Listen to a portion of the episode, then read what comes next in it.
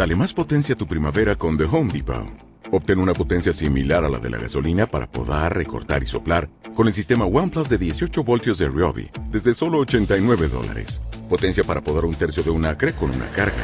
Potencia para recortar el césped que dura hasta dos horas. Y fuerza de soplado de 110 millas por hora. Todo con una batería intercambiable. Llévate el sistema inalámbrico OnePlus de 18 voltios de Ryobi. Solo en The Home Depot. Haces más. Logras más. 18 La vida de mi madre en cuanto me hice trenzas pegadas a la cabeza para el baile de graduación, empecé a ser objeto de atención de las chicas por primera vez en mi vida. Hasta salí con varias.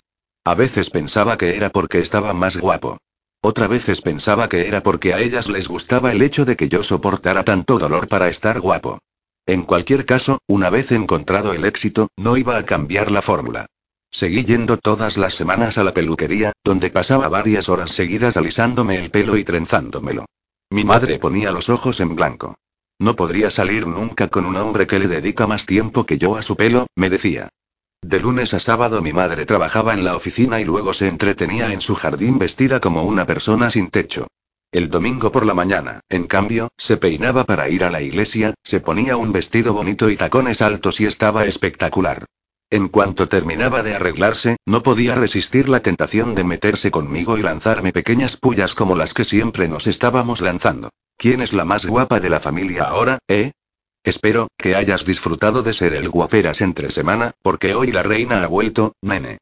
Tú necesitas cuatro horas de peluquería para estar así. Yo solo una ducha. Mi madre solamente quería divertirse un rato conmigo. Ningún hijo quiere hablar de lo buena que está su madre. Porque, la verdad sea dicha, era preciosa. Preciosa por fuera y preciosa por dentro. Tenía una confianza en sí misma que yo jamás poseí. Hasta cuando trabajaba en el jardín, con un mano de faena y cubierta de barro, se veía lo atractiva que era. Me imagino que mi madre debió de romper bastantes corazones en su época, pero desde que yo nací, no hubo más que dos hombres en su vida. Mi padre y mi padrastro. En la misma esquina de la casa de mi padre en Joville había un taller mecánico llamado Migty Mechanics. Nuestro Volkswagen siempre se estaba averiando y era allí donde lo llevaba mi madre para repararlo. En aquel taller conocimos a un tipo fantástico, Abel, uno de los mecánicos. Yo lo veía siempre que íbamos a recoger el coche. El coche se averiaba mucho, de forma que también íbamos allí mucho. Al final me daba la sensación de que estábamos en el taller incluso cuando al coche no le pasaba nada. Yo tenía unos seis o siete años. No entendía todo lo que estaba pasando. Solo que de pronto aquel tipo estaba en mi vida. Era alto, larguirucho y delgado pero fuerte. Tenía unos brazos muy largos y unas manos grandes. Podía levantar motores de coche y cajas de cambios. Era apuesto, aunque no guapo. A mi madre le gustaba eso de él. Solía decir que había un tipo de hombre feo que a las mujeres les resultaba atractivo. Ella lo llamaba Abie. Él la llamaba Mbui, diminutivo de Nombulliselo. A mí Abie también me caía bien. Era encantador y muy gracioso y tenía una sonrisa fácil y amable. Le gustaba ayudar a la gente, sobre todo a la gente en dificultades. Si a alguien se le estropeaba el coche en la autopista, él paraba para ver si podía hacer algo. Si alguien gritaba alto, ladrón.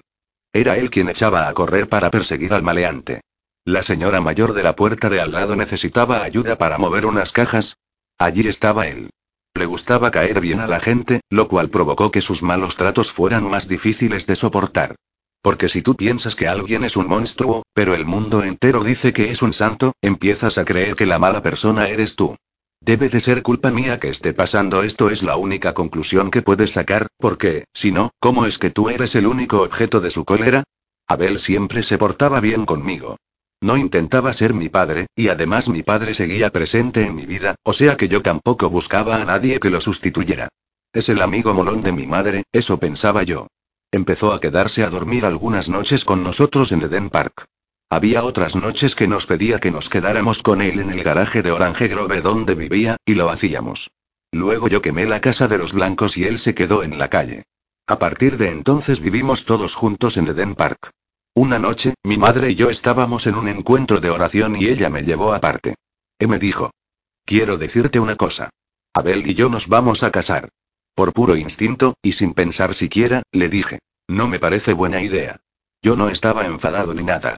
Simplemente aquello me daba mala espina. Intuía algo. Ya lo había notado incluso antes del episodio de la morera. Aquella noche no habían cambiado mis sentimientos por Abel. Lo sucedido únicamente me había demostrado de primera mano lo que era capaz de hacer. Entiendo que es duro, me dijo ella. Entiendo que no quieras un padre nuevo. No le dije yo. No es eso. Abel me cae bien. Me cae muy bien. Pero no deberías casarte con él. Por entonces yo no conocía la palabra siniestro, pero de haberla conocido seguramente la habría usado. Hay algo en él que falla. No confío en él. No me parece buena persona. A mí nunca me había parecido mal que mi madre saliera con aquel tipo, pero nunca me había planteado la posibilidad de que se convirtiera en un añadido permanente a mi familia. Me lo pasaba bien con Abel por el mismo motivo que me lo había pasado bien jugando con un cachorro de tigre en mi primera visita a un santuario de tigres. Me gustaba, me divertía con él, pero nunca se me hubiera ocurrido llevármelo a casa. En caso de que nos surgieran dudas sobre Abel, teníamos la verdad delante, en su nombre. Era Abel, el buen hermano, el buen hijo, un nombre sacado directamente de la Biblia. Y estaba a la altura de aquel nombre. Era el primogénito, un hijo diligente que cuidaba de su madre y de sus hermanos. Era el orgullo de su familia. Pero Abel era su nombre inglés. Su nombre en Tsonga era Gisabeli. ¿Qué significa ten miedo? Mi madre y Abel se casaron. No hubo ni ceremonia ni intercambio de anillos. Fueron a firmar los papeles y ya está. Al cabo de un año aproximadamente nació mi hermano pequeño, Andrew. Solo recuerdo vagamente que mi madre se marchó unos días y que a su regreso de pronto había una cosa en casa que lloraba, cagaba y comía. Pero cuando eres nueve años mayor que tu hermano, su llegada no altera demasiado las cosas para ti. Yo no tenía que cambiar pañales. Me dedicaba a jugar a las máquinas de videojuegos de la tienda y a correr por el barrio. El principal acontecimiento que señaló para mí el nacimiento de Andrew fue nuestro primer viaje para conocer a la familia de Abel en Navidad. Vivían en Chaneen, un pueblo de Gazankuru, lo que había sido reserva Tsonga durante la apartheid. Chaneen tiene clima tropical, caluroso y húmedo. Las granjas cercanas de los blancos cultivan una fruta increíble. Mangos, lichis y los plátanos más hermosos que uno pueda imaginar. Es de ahí de donde viene toda la fruta que exportamos a Europa. Pero en las tierras de los negros, a unos 20 minutos de allí, el suelo ha quedado diezmado por los años de exceso de cultivo y de pastos. La madre de Abel y sus hermanas eran todas madres y amas de casa tradicionales, y su hermano pequeño, policía, era el que mantenía a la familia. Eran todos muy amables y generosos y nos aceptaron de inmediato en su familia. Tal como descubrí en aquellos días, la cultura tsonga es extremadamente patriarcal. Hablamos de un mundo en el que las mujeres tienen que hacer una reverencia cuando saludan a un hombre. Hombres y mujeres interactúan muy poco. Los hombres sacrifican a los animales y las mujeres cocinan. Como tenía nueve años, esto me parecía fantástico. No me dejaban hacer nada. En casa mi madre siempre me estaba obligando a hacer tareas, fregar los platos, barrer la casa, pero cuando intentaba que las hiciera en Chané, las mujeres no me dejaban. Trevor, hazte la cama, me decía mi madre. No, no, no, no protestaba la madre de Abel. Trevor tiene que salir a jugar. Y me hacían salir corriendo a divertirme mientras mis primas políticas tenían que limpiar la casa y ayudar a las mujeres a cocinar. Yo estaba en el cielo. Mi madre odió a muerte cada instante de aquella visita. Para Abel, el primogénito que estaba llevando a casa a su primogénito, aquel viaje era muy importante. En las reservas, el primogénito prácticamente se convierte en el padre y marido por defecto, porque el padre está en la ciudad trabajando. El primogénito es el hombre de la casa. Es quien cría a sus hermanos y hermanas. Su madre lo trata con cierto grado de respeto en calidad de sustituto del padre. Y como aquel era el gran regreso a casa de Abel con Andrew, él esperaba que mi madre también desempeñara su papel tradicional. Pero ella se negó. Las mujeres de Chaneen tenían muchísimas labores que hacer durante el día. Preparaban el desayuno, el té, el almuerzo, hacían la colada y limpiaban la casa. Los hombres se pasaban todo el año en la ciudad para mantener a la familia, de forma que cuando iban allí estaban más o menos de vacaciones. No tenían nada que hacer y las mujeres les servían. Como muchos sacrificaban una cabra o algo parecido, desempeñaban las tareas viriles que hicieran falta, y luego se iban a alguna zona solo para hombres para pasar el rato y beber mientras las mujeres cocinaban y limpiaban. Pero mi madre también se había pasado el año entero trabajando en la ciudad, y Patricia Noa no se quedaba metida en la cocina de nadie. Era un espíritu libre. Así que insistía en caminar. Hasta el pueblo, ir a los sitios a los que iban los hombres y hablar con ellos de igual a igual. A mi madre le resultaba absurda la tradición de que las mujeres les hicieran reverencias a los hombres. Pero no se negaba a seguirla. Al contrario, incluso la exageraba. La convertía en una burla. Las demás mujeres se inclinaban ante los hombres con una pequeña genuflexión educada. Mi madre se postraba en el suelo, humillándose como si estuviera venerando a una deidad, y se quedaba así un rato largo, pero muy largo, lo bastante como para incomodar a todo el mundo. Así era mi madre. No te enfrentes al sistema, búrlate de él. Abel sintió que su mujer no lo respetaba. Todos los demás hombres tenían esposas dóciles del pueblo, y de pronto llegaba él con una mujer moderna, y encima esosa, una cultura conocida por sus mujeres particularmente deslenguadas y promiscuas. Los dos se pasaron todo el tiempo que estuvimos allí discutiendo y peleando, y después de aquel primer viaje mi madre se negó a volver nunca más. Hasta aquel momento de mi vida, yo había vivido en un mundo gobernado por mujeres, pero después de que mi madre y Abel se casaran, y sobre todo después de que naciera Andrew, vi claramente que él intentaba imponerse e imponer sus ideas de cómo tenía que ser su familia. Una cosa que quedó clara de entrada era que en su concepción no había sitio para mí. Yo le recordaba que mi madre había tenido una vida antes de conocerlo a él. Yo ni siquiera era del mismo color que él. Su familia la formaban él, mi madre y el bebé. Mi familia éramos mi madre y yo. En realidad, yo se lo agradecía. A veces era mi amigo y otras veces no, pero nunca fingía que nuestra relación fuera nada distinto de lo que era. Hacíamos chistes y nos reíamos juntos. Veíamos juntos la televisión. De vez en cuando él me pasaba un poco de dinero después de que mi madre me dijera que ya tenía bastante. Pero nunca me hacía regalos de cumpleaños ni por Navidad. Nunca me dio el afecto de un padre. Nunca fui su hijo. La presencia de Abel en casa trajo reglas nuevas.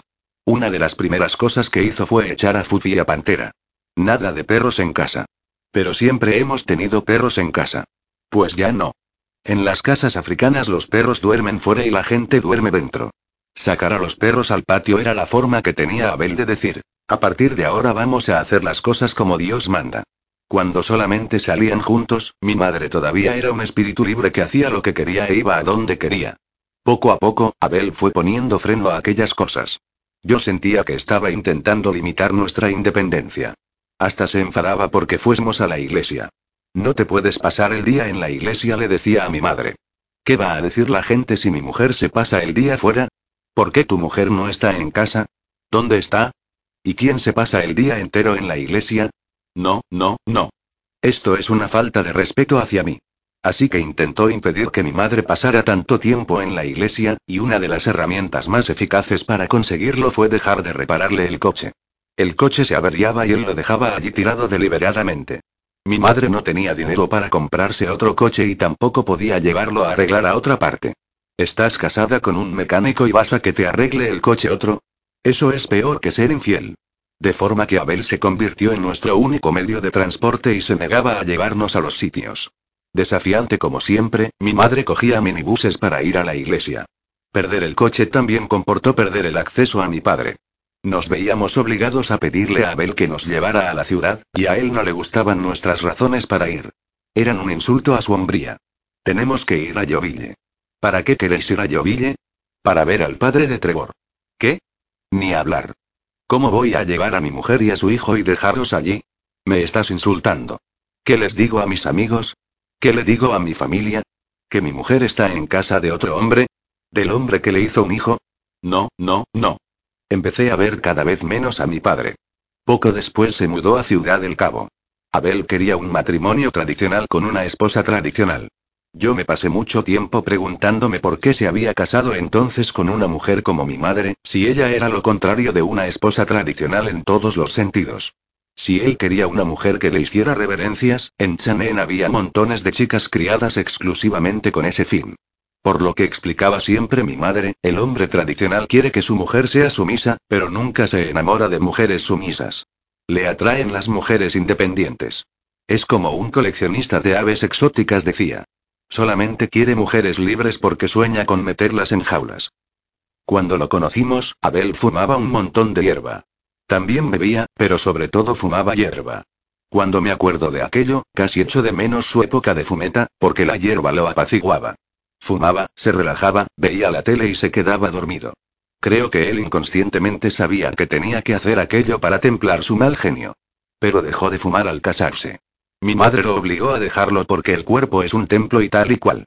Pero lo que nadie esperaba era que fuera a cambiar el hábito de fumar por el alcohol. Empezó a beber cada vez más. Nunca volvía sobrio del trabajo. En un día normal se bebía un paquete de seis cervezas al salir del taller. Por las noches, entre semana, siempre iba a chispado. Y había viernes y sábados en los que no volvía a casa. Cuando Abel bebía, los ojos se le ponían rojos, inyectados de sangre. Esa era la pista que yo aprendí a detectar. Abel siempre me recordó a una cobra. Tranquilo y perfectamente quieto pero explosivo. No soltaba diatribas ni despotricaba ni cerraba los puños. Se quedaba muy callado y de pronto la violencia salía de la nada. Los ojos eran el único aviso de que no tenía que acercarme a él.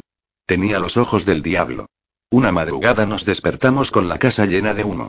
Al acostarnos, Abel todavía no había llegado a casa, y yo me había quedado dormido en el cuarto de mi madre con ella y con Andrew, que todavía era un bebé. Me despertó de golpe mi madre, zarandeándome y gritando. Trevor, Trevor. Había humo por todas partes. Pensamos que se estaba quemando la casa. Mi madre salió corriendo por el pasillo hacia la cocina y se la encontró en llamas. Abel había vuelto a casa borracho como una cuba, más borracho de lo que lo habíamos visto nunca. Le había entrado el hambre, se había puesto a calentarse algo para comer y se había quedado dormido en el sofá mientras se calentaba. La olla se había quemado, había quemado la pared de detrás de la cocina y la casa entera se había llenado de humo. Mi madre apagó el fogón y abrió las puertas y las ventanas para intentar ventilarlo todo. Luego fue hasta el sofá, despertó a Abel y empezó a regañarlo por haber estado a punto de quemar la casa. Él estaba tan borracho que ni le importó. Mi madre volvió al dormitorio, cogió el teléfono y llamó a mi abuela. Empezó a despotricar sobre Abel y su adicción a la bebida. Este hombre nos va a matar a todos. Ha estado a punto de quemar la casa y Abel entró en el dormitorio, muy tranquilo y callado. Tenía los ojos completamente rojos y los párpados caídos. Presionó el botón del teléfono y cortó la llamada. Mi madre perdió los papeles. ¿Cómo te atreves? No me cortes la llamada. ¿Qué crees que estás haciendo? Tú a la gente no le cuentas lo que pasa en esta casa, dijo él. Oh, por favor. ¿Te preocupa lo que piense la gente? Preocúpate a la gente. Preocúpate de lo que piensa tu familia. Abel se plantó amenazadoramente frente a mi madre. No levantó la voz ni se mostró furioso. Mbui le dijo en voz baja. No me respetas. ¿Que no te respeto? Has estado a punto de quemar la casa. ¿No te respeto? Oh, por favor. Gánate el respeto. Si quieres que te respete como hombre, actúa como un hombre. Te dedicas a beberte el dinero en las calles, ¿y dónde están los pañales de tu bebé? Respeto. Gánate el respeto y... Imbuigi no eres un hombre, eres un niño Imbuigi no puedo estar casada con un niño Imbuigi y ya tengo dos niños a los que criar Imbuigi, cállate y un hombre que llega a casa borracho Imbuigi, cállate y quema la casa con sus hijos dentro Imbuigi, cállate y te haces llamar padre y de improviso, como un trueno sin nubes en el cielo, faf. Le arreó un golpe en toda la cara. Mi madre rebotó contra la pared y se desplomó como un saco de patatas. Yo nunca había visto nada parecido. Cayó al suelo y se quedó medio minuto largo allí. Andrew se puso a chillar.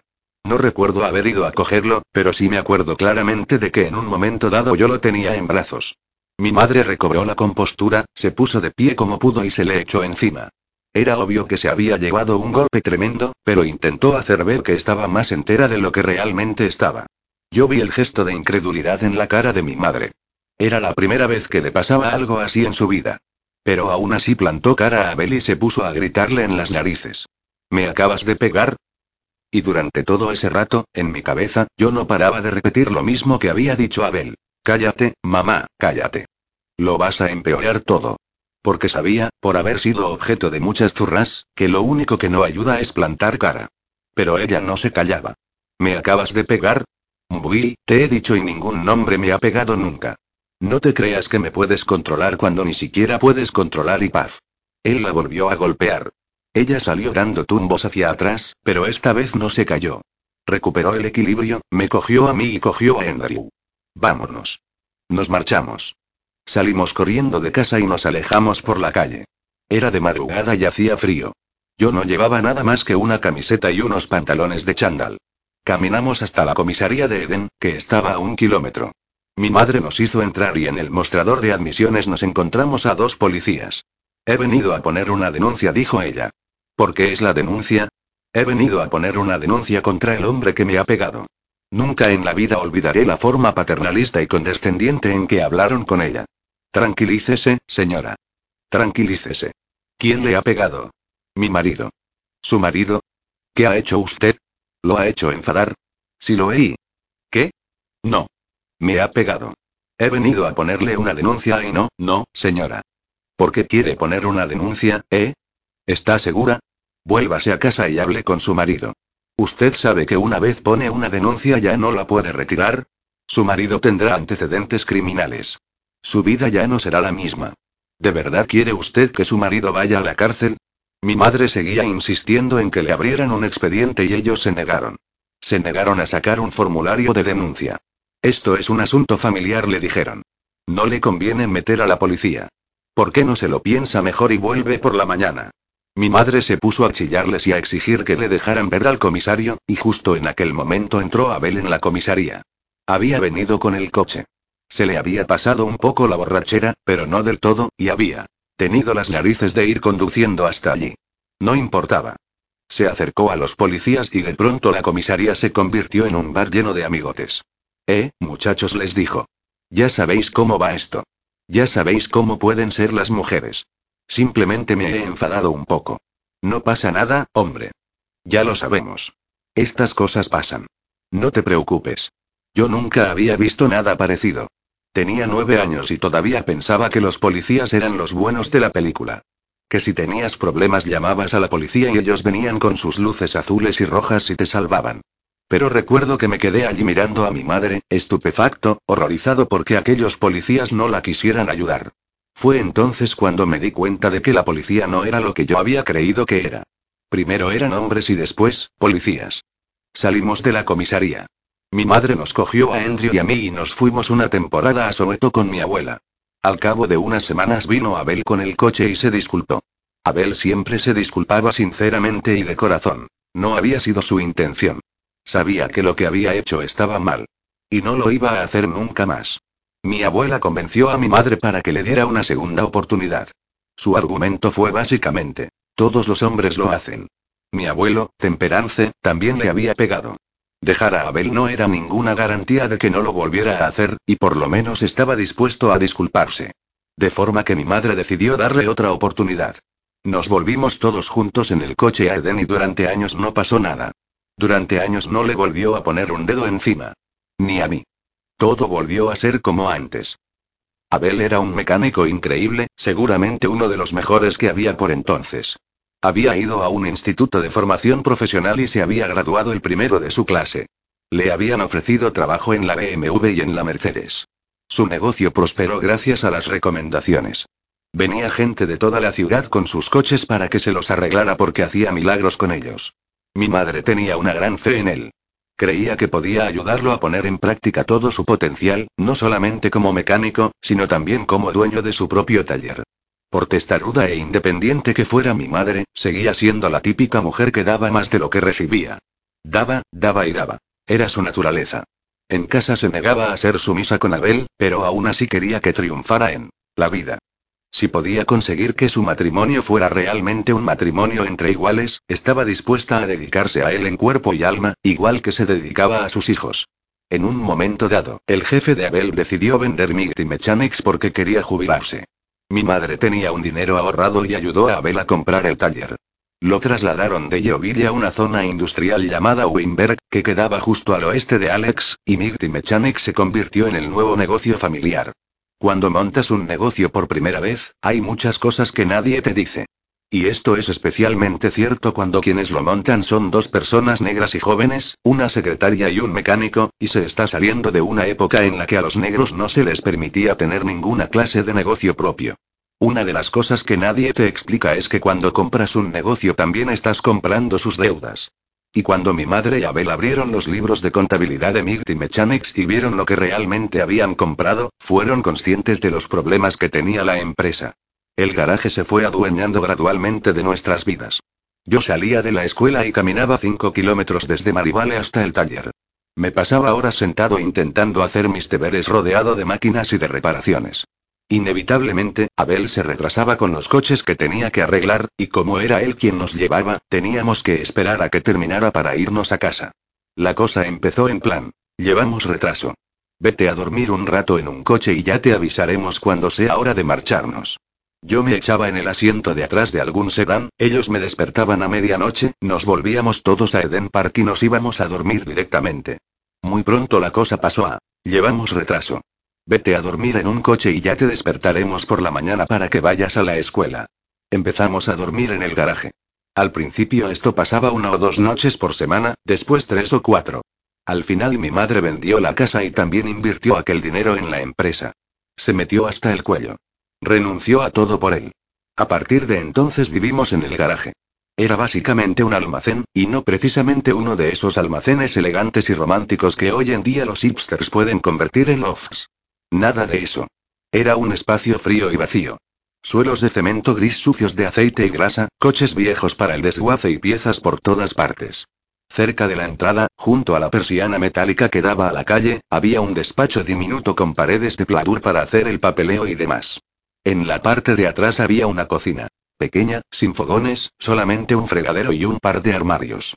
Para bañarse solo había un lavadero abierto, como el que se usa para el mantenimiento de los edificios, al que le habían puesto encima una alcachofa de ducha.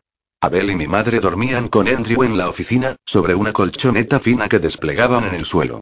Yo dormía dentro de los coches. Se me llegó a dar muy bien dormir en coches. Sé cuáles son los mejores coches para dormir. Los peores eran los baratos, los Volkswagen y los sedanes japoneses de gama baja. Los asientos apenas se abatían, no había reposacabezas y la tapicería era de esa barata de cuero falso. Me pasaba la mitad de la noche intentando bajar el asiento. Me despertaba con las rodillas doloridas porque no podía estirar las piernas. Los coches alemanes eran maravillosos, sobre todo los Mercedes. Tenían unos asientos de cuero grandes y mullidos, como sofás. Cuando entrabas hacía frío, pero estaban muy bien aislados y se calentaban enseguida. Lo único que necesitaba en un Mercedes era la americana de la escuela para taparme y ya podía acomodarme.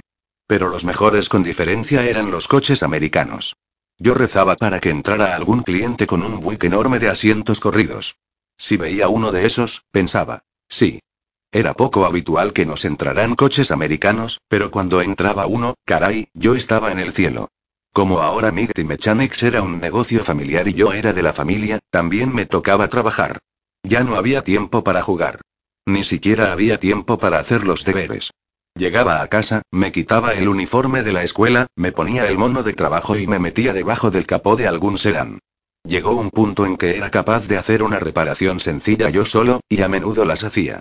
Abel me decía, ese onda. Arreglo básico. Y yo me metía debajo del capó. Un día sí y otro también. Tomás de corriente, bujías, condensadores, filtros para el aceite y filtros de aire. Instalación de asientos, cambio de neumáticos, cambio de faros y reparación de faros traseros. Ir a la tienda de recambios, comprar las piezas y de vuelta al taller. Tenía 11 años y aquella era mi vida. Estaba perdiendo el tren de la escuela. No conseguía hacer nada. Mis profesores me reprendían. ¿Por qué no haces los deberes? No puedo hacerlos. Tengo trabajo en casa. Trabajábamos y trabajábamos sin parar, pero daba igual cuántas horas invirtiéramos, el negocio seguía perdiendo dinero. Lo perdimos todo. Ya ni siquiera podíamos comprar comida de verdad. Hubo un mes que no olvidaré. Nunca y que fue el peor de mi vida. Estábamos tan sin blanca que nos pasamos semanas enteras comiendo solamente cuencos de marogo, una especie de espinacas silvestres, cocinadas con orugas. Gusanos mopane, los llaman. Los gusanos mopane son literalmente lo más barato que pueden comer los más pobres de entre los pobres. Yo había crecido siendo pobre, pero una cosa es ser pobre y otra es pensar. Un momento, estoy comiendo gusanos. Los gusanos mopane son la típica cosa que hace que hasta la gente de Soweto diga, no. Son unas orugas espinosas y de colores vivos del tamaño de un dedo. No se parecen en nada al escargot, que básicamente es un caracol al que le han puesto un nombre pijo. Son putos gusanos. Tienen unos pinchos negros que se te clavan en el paladar cuando te los estás comiendo. Cuando muerdes un gusano mopane, es muy normal que suelte un chorro de excremento amarillo verdoso que te llena la boca. Al principio disfruté más o menos de las orugas. Fue como una aventura culinaria, pero con el paso de las semanas comiéndolas a diario, todos los santos días, llegó un punto en que ya no pude soportarlo. Nunca olvidaré un día que partí un gusano mopane por la mitad de un morrisco, le salió aquel mejunje amarillo verdoso y pensé, estoy comiendo mierda de gusano. Me entraron náuseas al instante. Perdí los nervios y fui corriendo hasta donde estaba mi madre, llorando. Ya no quiero comer gusanos. Aquella noche ella juntó un poco de dinero y nos compró pollo. Por pobres que hubiéramos sido en el pasado, nunca habíamos pasado sin comida. Jamás he odiado una época de mi vida tanto como aquella. Trabajar toda la noche, dormir en un coche, despertarme, lavarme en un fregadero industrial, cepillarme los dientes en una palangana y peinarme frente al retrovisor de un Toyota. Intentar vestirme sin mancharme todo el uniforme de grasa y aceite para que los chavales de mi escuela no descubrieran que vivía en un garaje. ¿Cómo lo odiaba? Odiaba los coches. Odiaba dormir en coches. Odiaba reparar coches. Odiaba ensuciarme las manos. Odiaba comer gusanos. Lo odiaba todo. No odiaba a mi madre, sin embargo, y lo curioso del caso es que tampoco odiaba a Abel. Porque veía lo mucho que trabajaba todo el mundo. Al principio yo no estaba al tanto de los errores empresariales que hacían que todo friera tan duro, de forma que solamente me parecía una situación difícil. Pero al final empecé a entender por qué el negocio perdía dinero a espuertas. Yo soba ir a buscarle las piezas de recambio a Abel, y así me enteré de que las compraba a crédito. Los proveedores le estaban cobrando unos intereses bestiales. Las deudas estaban hundiendo la empresa y, en vez de pagarlas, él se bebía el poco dinero que ganaba. Un mecánico brillante, pero un empresario horrible. En un momento dado, a fin de intentar salvar el negocio, mi madre dejó su trabajo en la ICI para ayudarlo a llevar el taller. Aportó su talento administrativo en el garaje a tiempo completo y empezó a llevar la contabilidad, a organizar el calendario y a cuadrar las cuentas. Y la cosa fue bien hasta que Abel empezó a sentir que ella le llevaba el negocio. Encima la gente empezó a hacer comentarios. Los clientes recibían sus coches a tiempo, los proveedores cobraban a tiempo y todos le decían, eh, Abie, este taller está yendo mucho mejor desde que te lo lleva tu mujer. Y eso no ayudó a mejorar la situación. Nos pasamos casi un año viviendo en el taller y por fin mi madre se hartó. Estaba dispuesta a ayudarlo, pero no si él se iba a beber todos los beneficios. Ella siempre había sido una mujer independiente y autosuficiente, y ahora había perdido esa parte de sí misma por culpa del sueño fallido de otra persona. En un momento dado dijo, ya no puedo seguir así. Me rindo. Se acabó. Así que lo dejó, encontró trabajo de secretaria en una inmobiliaria y de alguna forma, entre eso y un préstamo que pidió poniendo como aval el patrimonio que quedaba en el taller de Abel, pudo comprarnos la casa de Irlands North. Nos mudamos, el taller acabó en manos de los acreedores de Abel y así se acabó la historia. A lo largo de mi infancia sufrí los métodos de la vieja escuela de mi madre, su disciplina del testamento. No escatimó en palos ni me consintió. Con Andrew era diferente. Al principio lo azotaba, pero pronto dejó de hacerlo.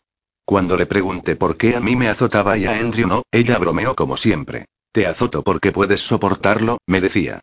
No puedo pegar a tu hermano así porque es muy poca cosa. Se rompería. Pero a ti Dios te dio ese culo para ser azotado. Aunque estuviese bromeando, entendí que si no pegaba a Andrew era porque algo había cambiado en ella. Era una lección que mi madre finalmente había entendido gracias a mí. Yo había crecido en un mundo lleno de violencia, pero nunca fui violento. Sí, gasté bromas pesadas y prendí fuegos y rompí ventanas, pero jamás agredí a nadie. Nunca pegué a nadie. Nunca me enfadé. Sencillamente no podía verme a mí mismo de ese modo. Mi madre me había expuesto a un mundo muy diferente a aquel en el que ella había crecido. Me compró libros que ella no había podido leer. Me matriculó en escuelas a las que ella no había podido ir. Yo me sumergí en todo aquello y aprendí a mirar el mundo de otra manera. Vi que no todas las familias eran violentas. Vi lo inútil que era la violencia, el ciclo que se repite, el daño que se inflige a la gente para que ésta se lo inflija a otros. Vi, sobre todo, que las relaciones no se sustentan en la violencia sino en el amor. El amor es una acción creativa. Cuando amas a alguien creas un mundo para él. Mi madre hizo eso por mí, y tras progresar y aprender regresé y construí un nuevo mundo y una nueva manera de pensar para ella. Después de eso, jamás volvió a levantar la mano a sus hijos. Desafortunadamente, cuando ella paró de hacerlo, Abel empezó. Cuando mi madre me zurraba jamás le tuve miedo. No me gustaba recibirlas, claro está. Cuando ella me decía, te pego porque te quiero, yo no estaba necesariamente de acuerdo con su razonamiento. Pero yo entendía que aquello era disciplina y que tenía un propósito. La primera vez que Abel me pegó sentí algo que no había sentido nunca. Sentí terror. Yo iba a sexto curso, mi último año en la Marivale. Nos habíamos mudado a Irlands North y yo me había metido en líos en la escuela por falsificar la firma de mi madre en un documento. Había alguna actividad de la escuela en la que no quería participar, así que para librarme firmé un justificante en nombre de mi madre.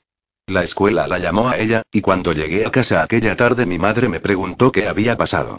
Yo estaba seguro de que me iba a castigar, pero resultó ser una de aquellas veces en las que a ella no le importó mi ofensa. Me dijo que se lo tendría que haber pedido, que ella me habría firmado el papel de todas llenas. Luego Abel, que había estado sentado en la cocina con nosotros, presenciándolo todo, me dijo, ¿Eh, puedo hablar un segundo contigo? Y me llevó a un cuarto diminuto, una despensa anexa a la cocina, y cerró la puerta detrás de nosotros. Se interpuso entre la puerta y yo, pero eso no me hizo sospechar nada. No se me ocurrió tener miedo. Abel nunca había intentado inculcarle ninguna disciplina. Nunca me había regañado. Siempre estaba en plan. Bui, tu hijo ha hecho esto, y entonces mi madre se encargaba. Y además, no era ni media tarde. Estaba completamente sobrio, lo cual hizo que lo que sucedió a continuación fuera mucho más aterrador. ¿Por qué has falsificado la firma de tu madre? Me dijo. Yo empecé a inventarme una excusa. Un, bueno, es que me olvidé de traer el papel a casa y no me mientas. ¿Por qué has falsificado la firma de tu madre? Me puse a balbucear más trolas, sin imaginarme lo que se avecinaba, y entonces me cayó del cielo. El primer golpe me dio en las costillas. Me vino una idea de sopetón. Es una trampa. Yo nunca había participado en una pelea ni tampoco había aprendido a pelear, pero el instinto me dijo que me pegara a él. Había visto lo que eran capaces de hacer aquellos brazos largos. Había visto a Abel derribar a mi madre, y aún más importante todavía, lo había visto derribar a hombres adultos. Abel nunca pegaba con los puños. Nunca lo vi golpear a nadie con el puño cerrado. Sin embargo, tenía la capacidad de golpear a un hombre hecho y derecho en la cara con la mano abierta y que el hombre se viniese abajo. Así de fuerte era. Yo le miré los brazos y supe que no tenía que ponerme a su alcance. Así que me pegué a él y él siguió golpeando y golpeando, pero me tenía demasiado cerca para alcanzarme como era debido. Por fin cayó en la cuenta y dejó de pegarme para intentar agarrarme con una llave. Me pellizcó la piel de los brazos con el pulgar y el índice y me la retorció con fuerza. Dios, cómo me dolió. Fue el momento más aterrador de mi vida. Yo jamás había tenido tanto miedo, jamás. Porque aquello no tenía propósito alguno. Eso era lo más aterrador. No era un ejercicio de disciplina. No procedía del amor en absoluto. Tampoco tuve la sensación de que aquello fuera a culminar con una lección sobre el hecho de falsificar la firma de mi madre. Me pareció simplemente algo que se terminaría cuando él quisiera que se terminara, cuando hubiera dado rienda suelta a su rabia. Me pareció que había algo dentro de él que quería destruirme. Abel era mucho más grande y fuerte que yo, pero a mí me benefició estar en un espacio tan reducido, porque él no tenía sitio para maniobrar. Mientras intentaba agarrarme y darme puñetazos, yo me las apañé para retorcerme, escurrirme por un lado y salir por la puerta. Yo era rápido, pero Abel también lo era. Me persiguió. Salí corriendo de casa y salté la verja y corrí y corrí sin parar. La última vez que miré hacia atrás, él estaba rodeando la verja y saliendo del patio detrás de mí. Hasta los 25 años tuve una pesadilla recurrente en la que veía la expresión de su cara aquel día, cuando estaba doblando aquella esquina. Nada más verlo agaché la cabeza y corrí. Corrí como si me persiguiera el diablo en persona. Abel era más grande y más rápido, pero aquel era mi territorio. En mi barrio nadie podía atraparme. Yo me conocía hasta el último callejón y calle, hasta la última tapia y la última alambrada con un agujero para pasar por él. Corrí por entre el tráfico y atajé por los patios de las casas. No tengo ni idea de cuándo dejó él de perseguirme, porque no volví a mirar atrás. Corrí y corrí sin parar, hasta que me aguantaron las piernas. No paré hasta llegar a Bramley, tres barrios más allá del mío. Encontré un escondite entre la maleza, me metí allí y me acurruqué durante lo que me parecieron horas. No necesito que me enseñen las lecciones más de una vez. A partir de ese día, y hasta el día en que me fui de casa, viví como un ratón.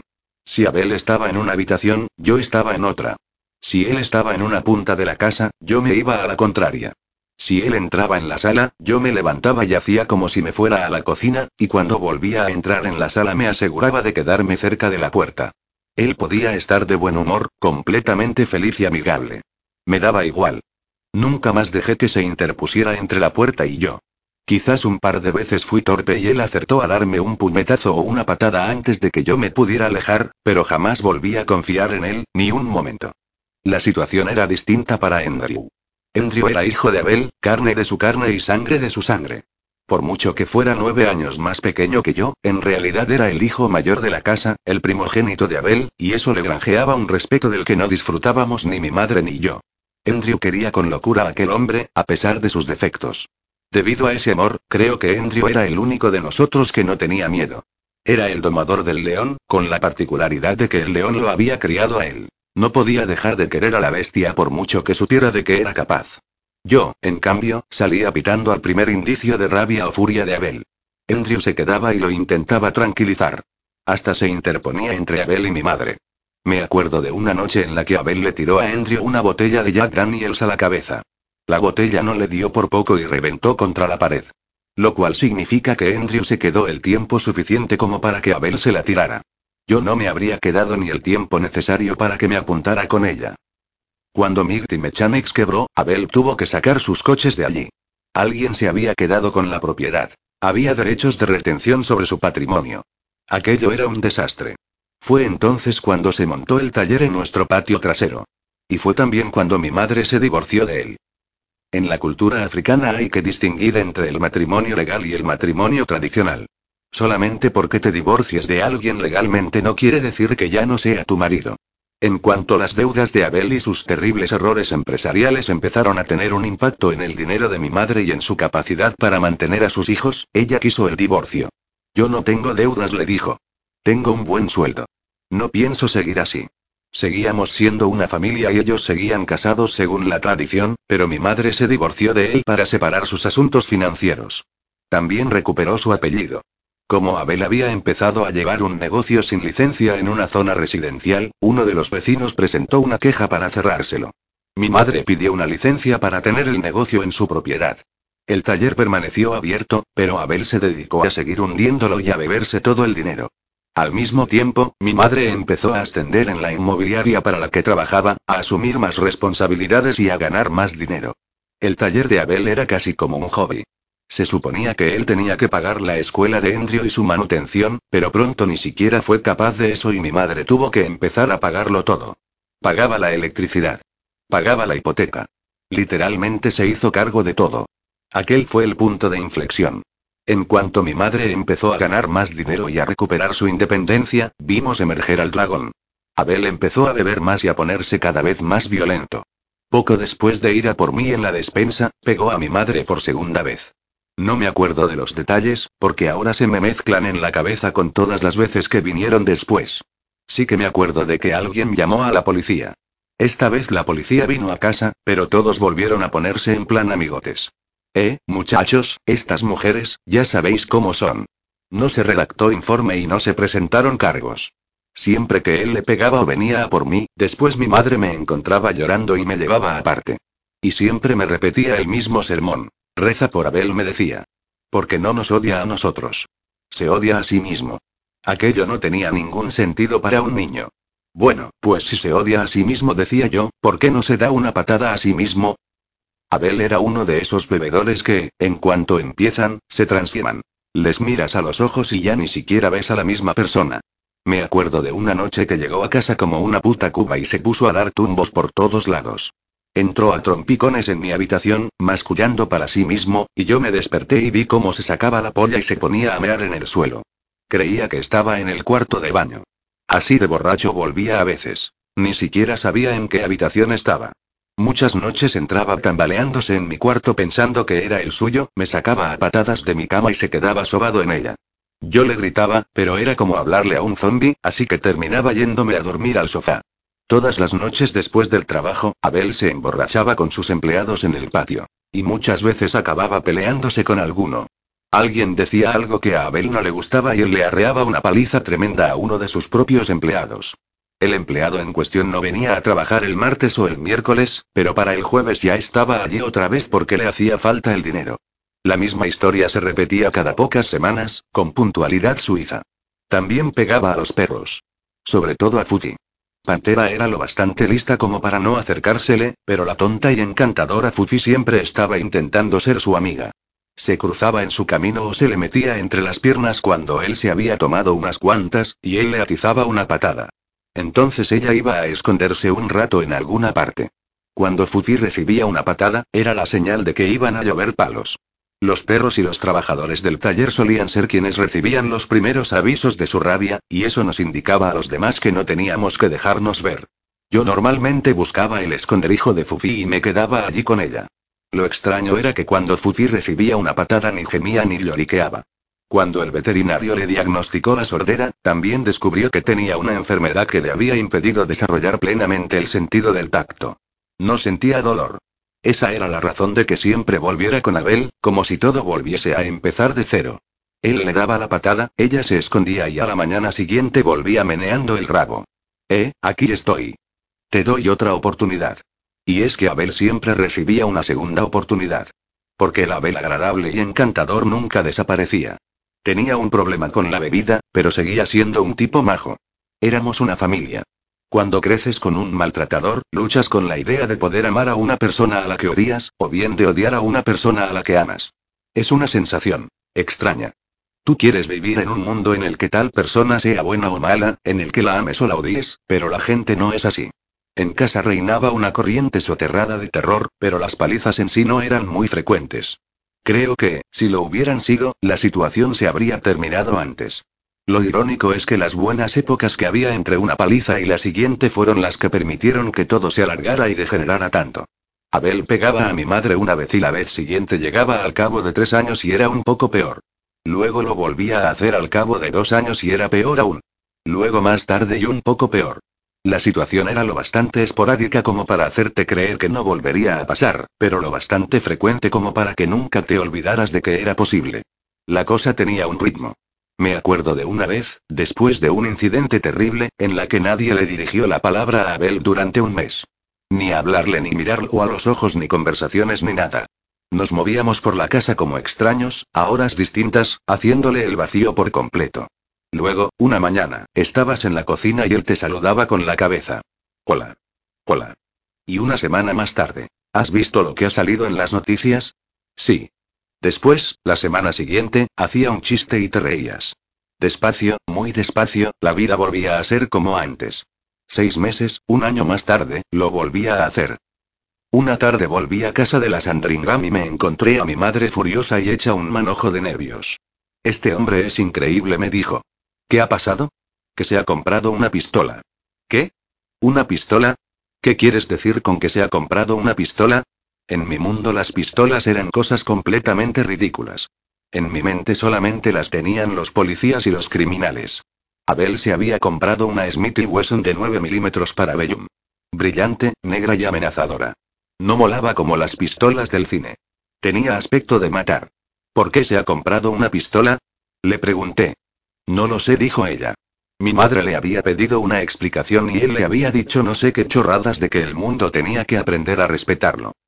Se cree el policía del mundo, me dijo ella. Y ese es el problema de este mundo. Hay gente que no es capaz ni de ser la policía de sí misma y en cambio quiere ser la de todos los demás. Poco después de aquello me marché de casa. La atmósfera se había vuelto irrespirable para mí. Y había llegado un punto en que yo era tan grande como Abel. Lo bastante grande como para devolver los puñetazos. Un padre no tiene miedo de que su hijo le devuelva los golpes, pero yo no era su hijo. Y él lo sabía. La analogía que usaba mi madre era que ahora había dos leones macho en casa. Cada vez que te ve, le recuerdas a tu padre, me decía ella. Eres un recordatorio constante de otro hombre.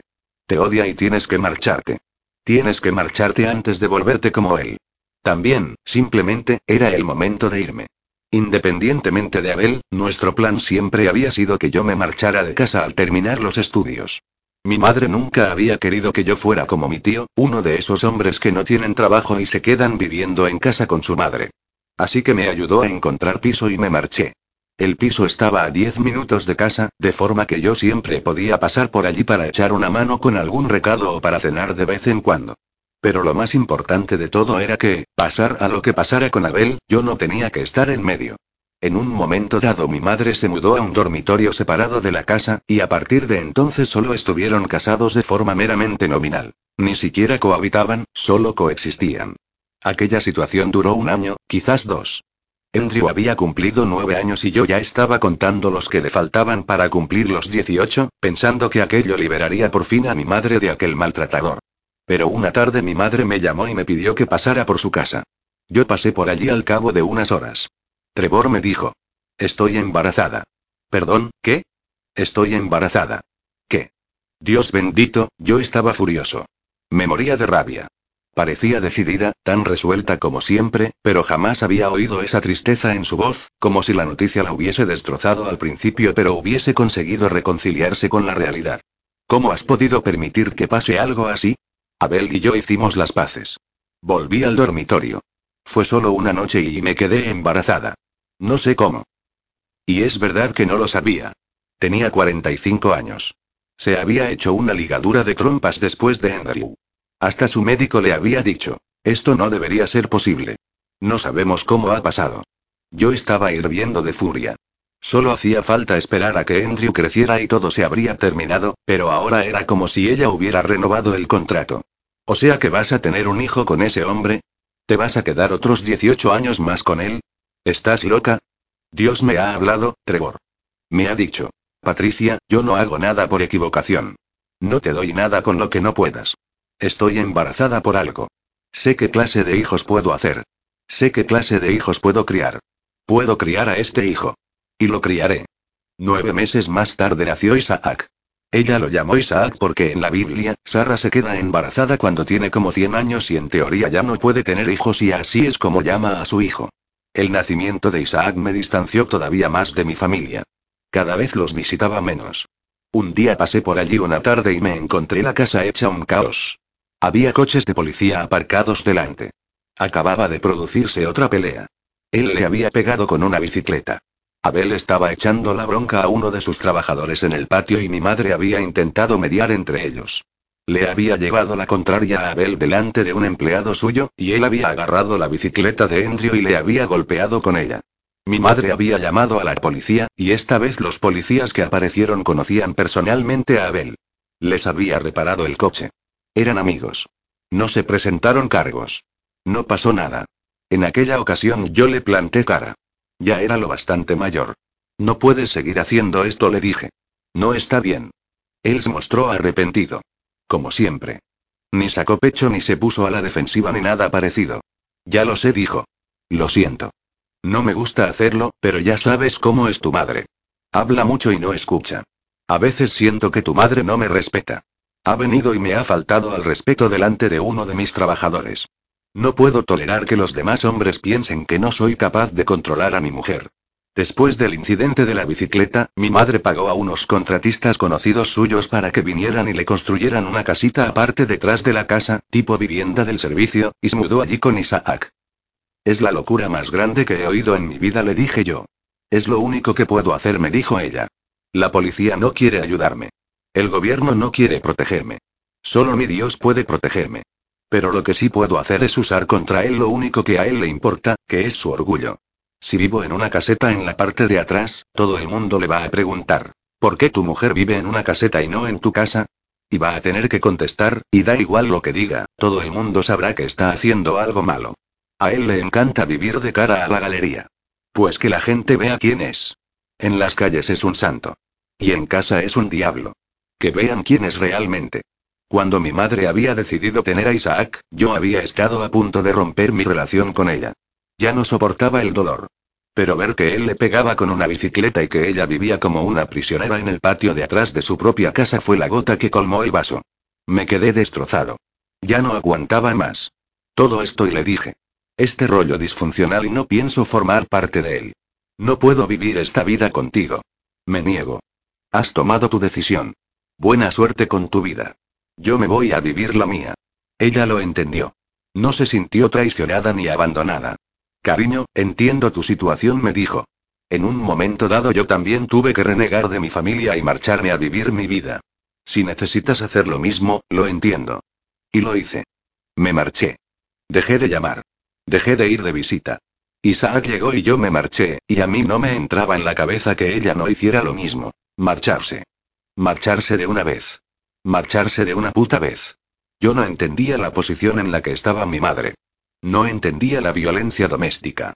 No entendía cómo funcionaban las relaciones adultas. Yo ni siquiera tenía novia. No entendía cómo podía tener relaciones sexuales con un hombre al que odiaba y temía.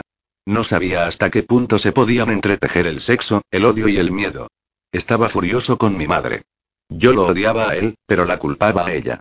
Veía a Abel como algo que ella había elegido y que seguía eligiendo. Durante toda mi vida, siempre que ella me contaba historias de su infancia en la reserva y de cómo sus padres la habían abandonado, mi madre me decía, no puedes culpar a los demás de tus actos. No puedes culpar al pasado de quien eres. Eres responsable de ti mismo. Tus decisiones las tomas tú. Ella nunca me dejó considerarnos víctimas. Éramos víctimas, mi madre, Andrew, Isaac y yo. Víctimas del apartheid. Víctimas de los malos tratos.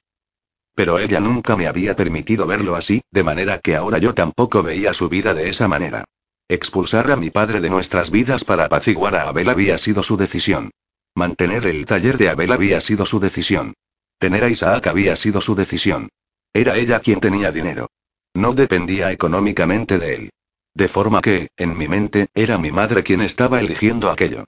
Desde fuera es muy fácil echar la culpa a la mujer y decir, tienes que ir y ya está.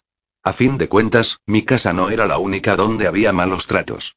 Yo me había criado en medio de ellos. Los veía en las calles de Soweto, en la tele y en el cine. ¿Y a dónde va una mujer en una sociedad donde el maltrato es la norma, donde la policía no la ayuda y su familia tampoco? ¿A dónde va una mujer cuando deja a un hombre que le pega y lo más seguro es que vaya a terminar con otro hombre que le pega y que quizás sea peor que el primero? ¿A dónde va una mujer soltera con tres hijos en una sociedad que la convierte en paria por no tener a un hombre y que encima la tacha de puta? ¿A dónde va? ¿Y qué hace? Pero en aquella época yo no entendía nada de todo esto. Yo era un chaval y tenía la visión de las cosas que tienen los chavales. También me acuerdo con claridad de la última vez que mi madre y yo discutimos sobre el asunto. Fue poco después de lo de la bicicleta, o quizás cuando ella se estaba mudando a la caseta del patio de atrás. Yo estaba despotricando y suplicándole por enésima vez. ¿Por qué? ¿Por qué no te marchas y punto? Ella negó con la cabeza. Uy, cielo, no. Ni hablar. No me puedo marchar. ¿Por qué no? Porque si me marcho nos matará. Y no estaba siendo melodramática. No estaba levantando la voz. Me lo dijo con toda la calma y la naturalidad del mundo, y yo ya no volví a hacerle aquella pregunta nunca más. Al final, sin embargo, sí que se marchó, no tengo ni idea de qué fue lo que la empujó a marcharse ni cuál fue la gota que colmó el vaso. Yo ya no estaba. Ahora trabajaba de humorista y me dedicaba a ir de gira por el país, a hacer espectáculos en Inglaterra y a presentar programas de radio y de televisión. Compartía casa con mi primo Mlungis y hacía mi vida lejos de la de mi madre.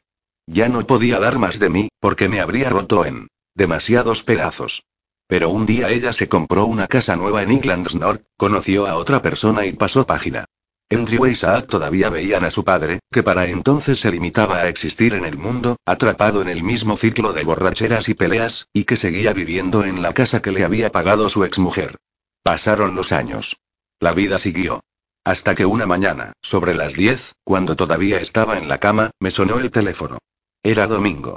Sé que era domingo porque el resto de la familia se había ido a la iglesia y yo, feliz de mí, me había quedado en la cama. Los días de cruzarse la ciudad de cabo a rabo para ir a la iglesia ya no eran mi problema, así que aprovechaba para dormir esta tarde como un vago. La ironía de mi vida es que siempre que aparece la iglesia por medio todo se tuerce, igual que cuando nos secuestró aquel conductor de minibús violento. Yo siempre me metía con mi madre por eso. Esto tuyo de ir a la iglesia, tanto Jesús esto y Jesús lo otro, ¿en qué te ha ayudado? Miré mi teléfono. En la pantalla parpadeaba el número de mi madre, pero cuando lo cogí quien estaba al otro lado de la línea era Andrew. Parecía completamente tranquilo. Eh, Trevor, soy Andrew. Eh. ¿Cómo estás?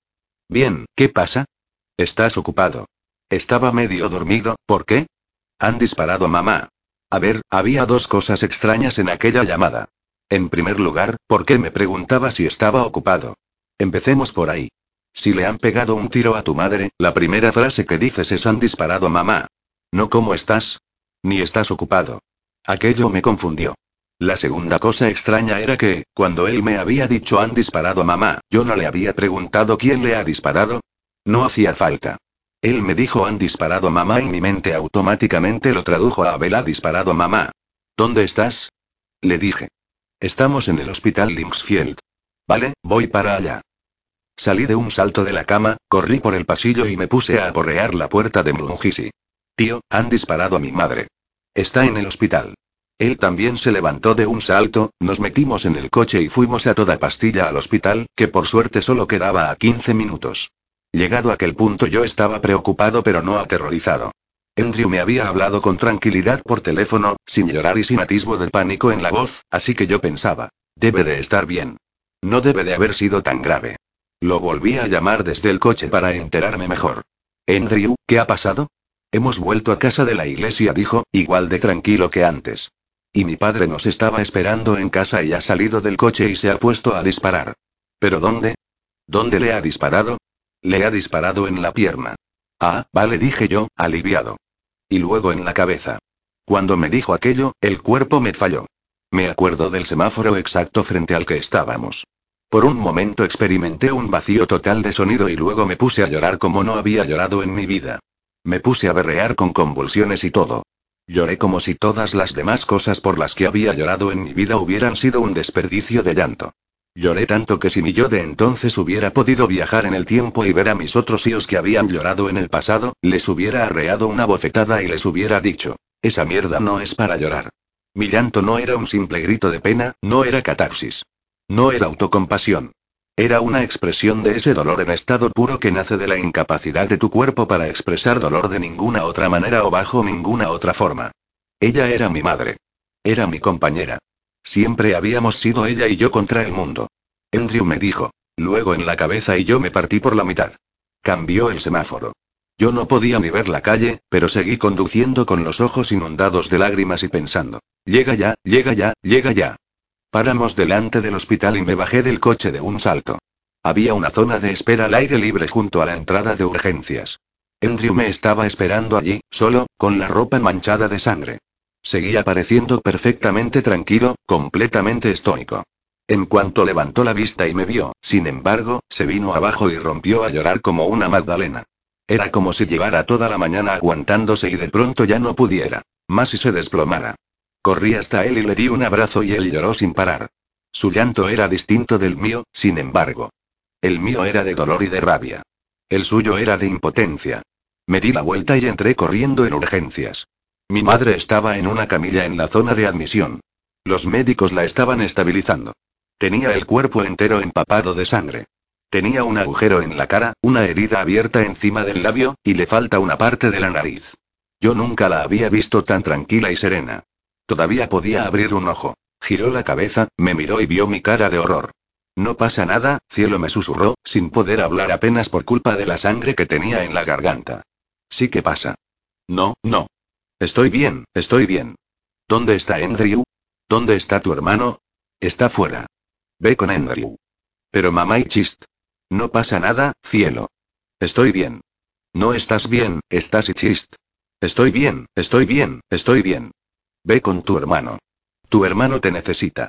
Los médicos seguían atendiéndola y yo no podía hacer nada para ayudarla. Así que volví fuera para estar con Andrew.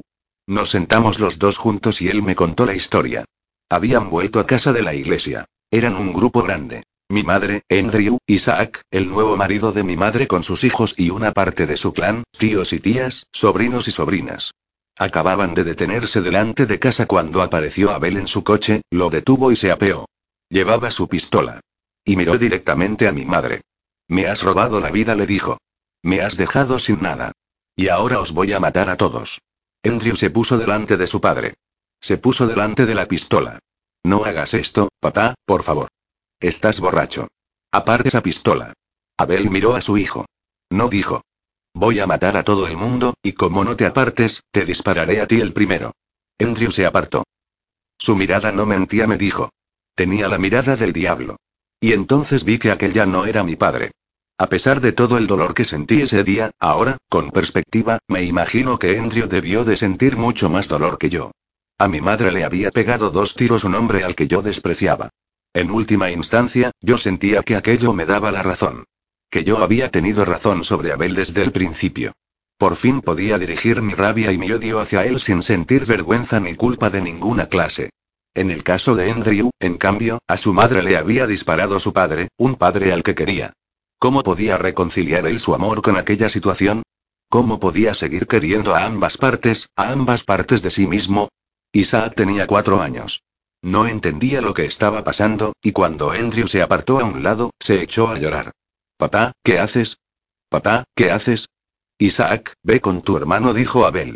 Isaac echó a correr hacia Andrew y Andrew lo cogió en brazos. Luego Abel levantó la pistola y empezó a disparar.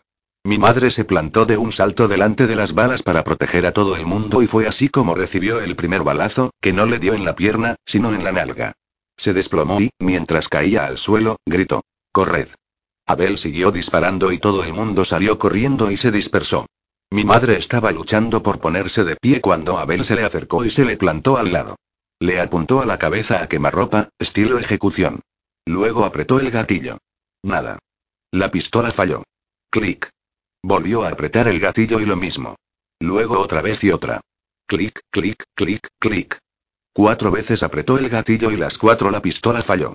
Las balas salieron por la boca de expulsión de la corredera y cayeron primero sobre mi madre y luego, con un tintineo, al suelo.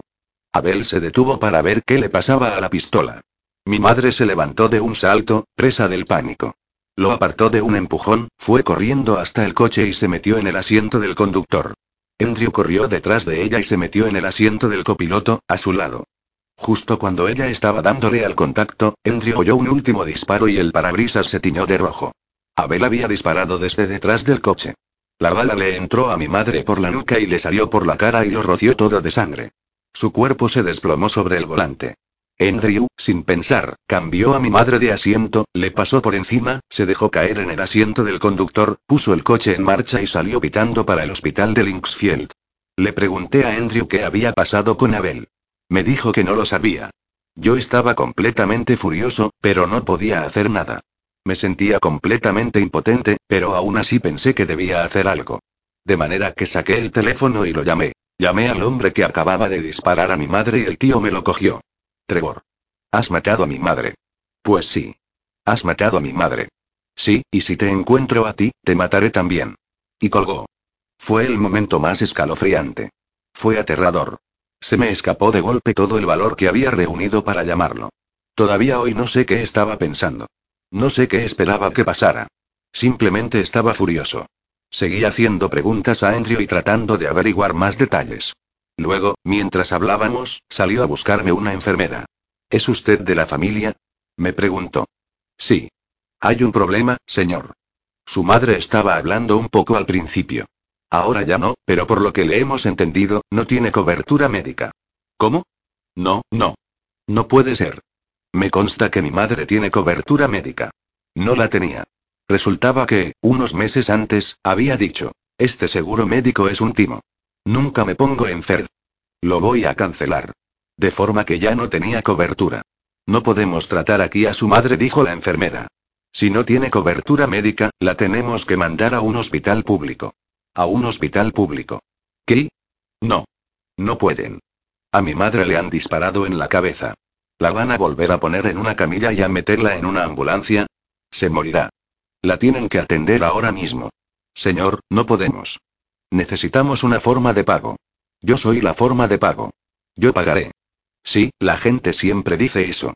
Pero sin garantía y saqué la tarjeta de crédito. Tenga, le dije. Tenga esto. Yo pago. Yo lo pago todo.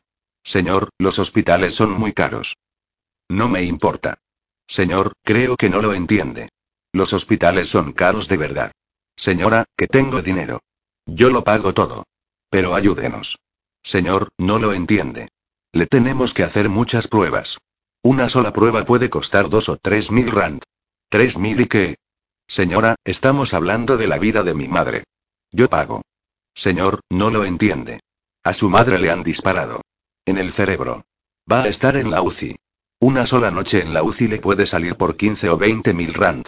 Oiga, señora, ¿no me escucha o qué? Es la vida de mi madre. Es su vida. Coja el dinero. Cójalo todo. No me importa. Señor. No lo entiende. He visto esto más veces.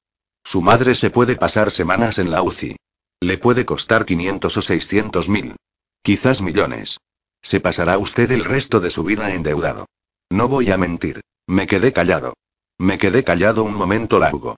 En aquel instante lo que oí decir a la enfermera fue, todo su dinero va a desaparecer y empecé a pensar, bueno, ¿y cuántos años tiene ella? ¿50? Tampoco está tan mal, ¿no?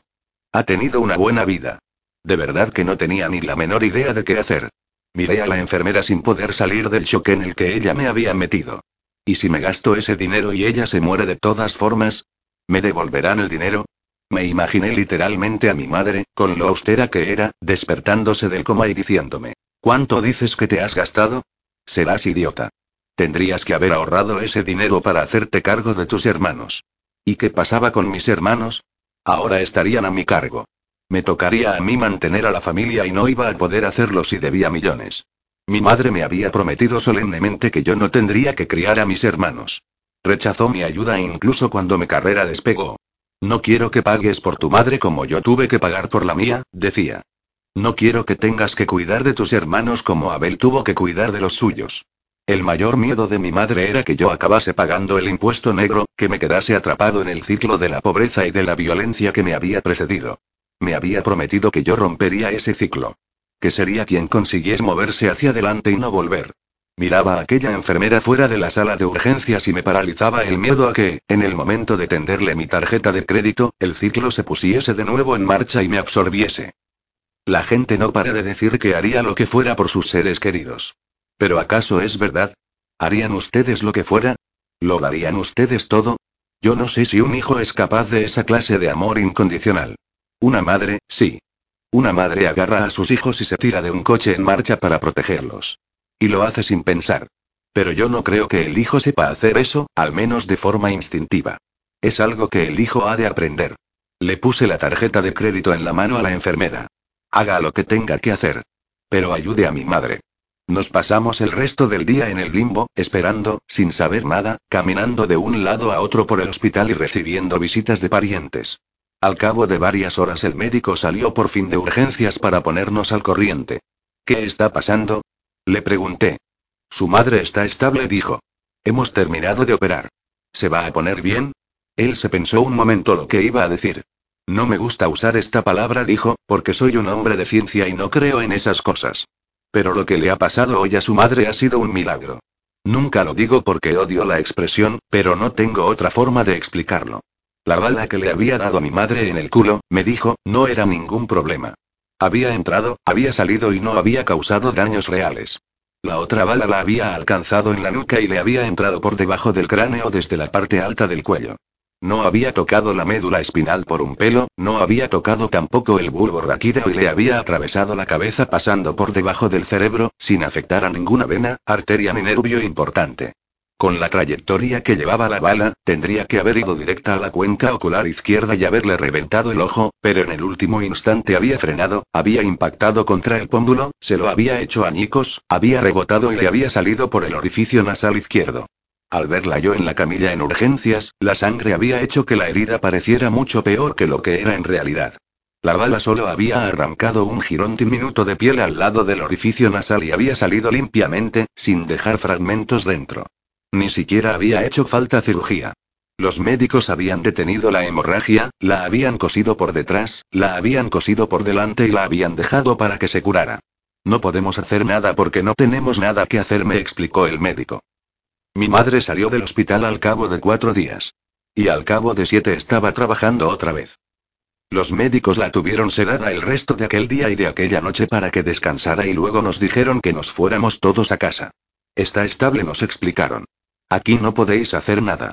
Id a casa a descansar. Y eso hicimos. Yo volví a primera hora de la mañana para estar con mi madre en la habitación y esperar a que se despertara. Cuando entré, todavía estaba dormida. Tenía la parte de atrás de la cabeza vendada. Tenía puntos en la cara y la nariz y el ojo izquierdo cubierto con gasas. Se la veía frágil y débil, cansada, una de las pocas veces en la vida que la he visto así.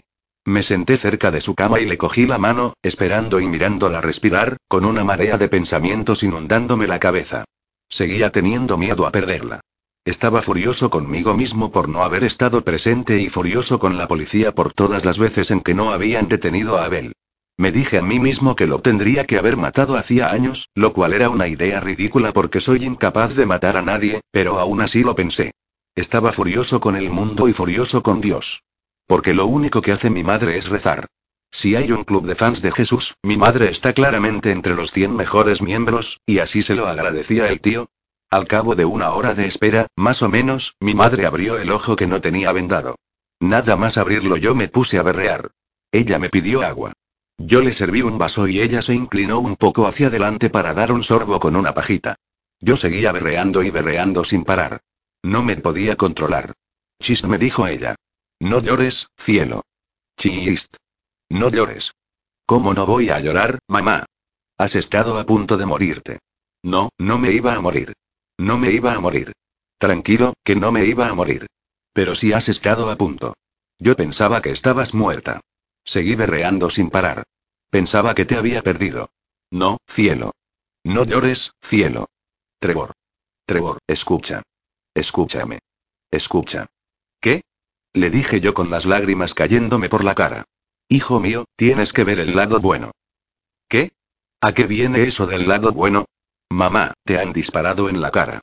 No hay lado bueno. Claro que sí. Por fin eres oficialmente la persona más guapa de la familia.